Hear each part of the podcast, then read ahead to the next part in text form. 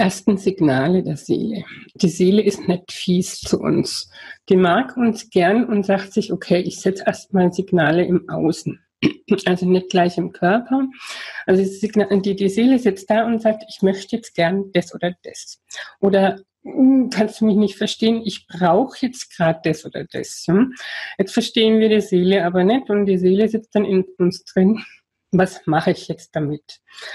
Und dann legt es uns erstmal kleine Steinchen in den Weg, also nicht an den Körper, sondern erstmal in den Weg. Ich sage dann immer, kann auch ein abgebrochener High Heel Absatz sein oder ein platter Reifen. es ist tatsächlich so, bloß da muss man wieder vorsichtig sein mit dem Überbewerten.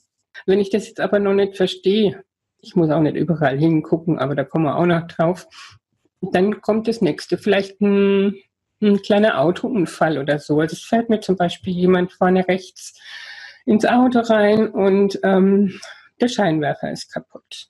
Der Scheinwerfer steht dann in der Übersetzung fürs Auge. Rechts wäre dann die Seite die aktuelle. Komme ich aber auch noch genauer drauf zu sprechen. Also es sind so die ersten Signale, die die Seele uns gibt. Bloß wenn man dann mal anfangen zu verstehen oder mal dahinter zu gucken, was ist jetzt da gerade, dann geht es an den Körper so langsam ran.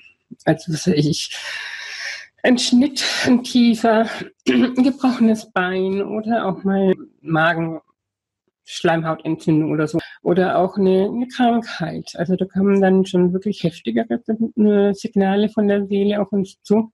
Und spätestens dann sollte man einfach gucken, was steckt dahinter.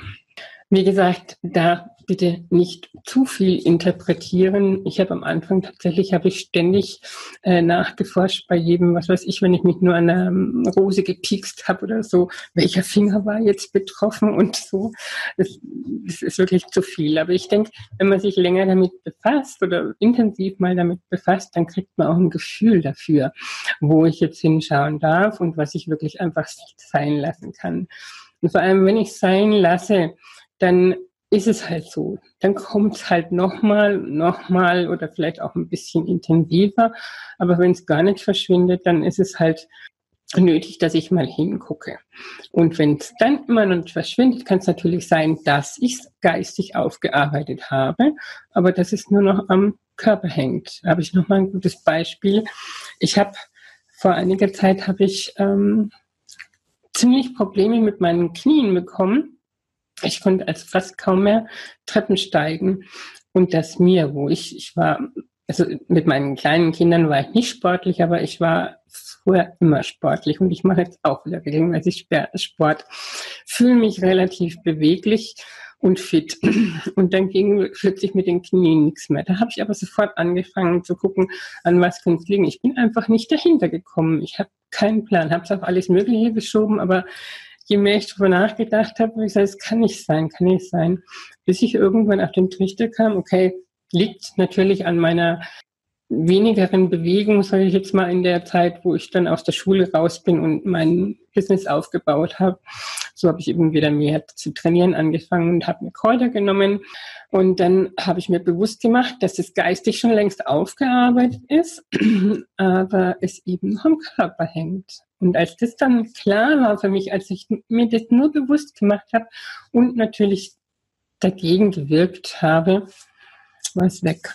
Also ich meine Knie sind vollkommen okay.